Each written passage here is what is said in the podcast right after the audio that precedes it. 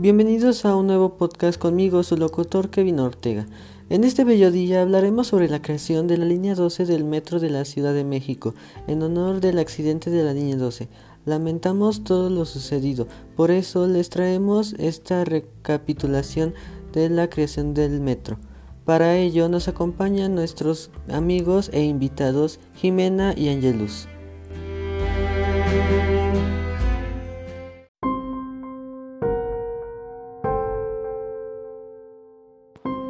Gracias por invitarnos, Kevin. Todo empieza el 4 de septiembre de 1969. La primera línea del metro, la 1, o popularmente conocida como La Rosa, comenzó a correr hacia el este y el oeste desde Zaragoza hasta Chapultepec y contó con 16 estaciones y 12.6 kilómetros de extensión.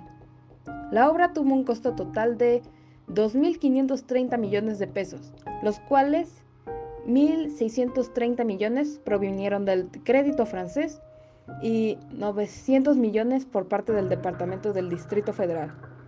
El metro había sido protagonista de tres accidentes, en Viaducto, Oceanía y Tacubaya, y actualmente en la estación Olivos de la línea 12.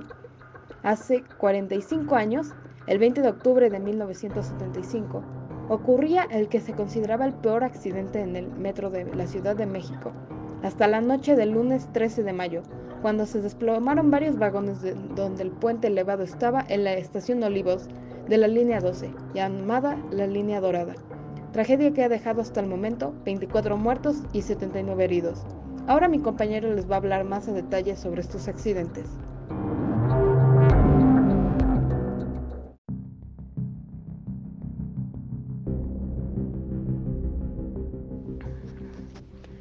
Era 20 de octubre de 1975, cuando los trenes número 10 y 8 chocaron en la estación viaducto de la línea 2. El saldo del accidente fatal fueron 31 personas muertas, 70 heridos y quedaron entre los escombros 260 personas, 130 por cada uno de los convoys aproximadamente. La calle era un completo caos. Las sirenas de las ambulancias y de las patrullas sonaban por toda la ciudad. Después de casi 40 años, el 4 de mayo de 2015 a las 18.15 horas, dos trenes se impactaron en la estación Oceanea de la línea 5 del metro, en dirección a la Politécnico. En su momento, autoridades informaron que se trató de un error humano que generó el deslizamiento de un convoy que no alcanzó a frenar, pero que dejó un saldo de dos heridos. El 3 de mayo de 2021, a las 10.25 minutos de la noche, dos vagones se han desplomado sobre una de las avenidas principales del suroeste de la capital y hay casi 80 heridos. Se trata de la mayor tragedia en la ciudad desde el terremoto de 2017.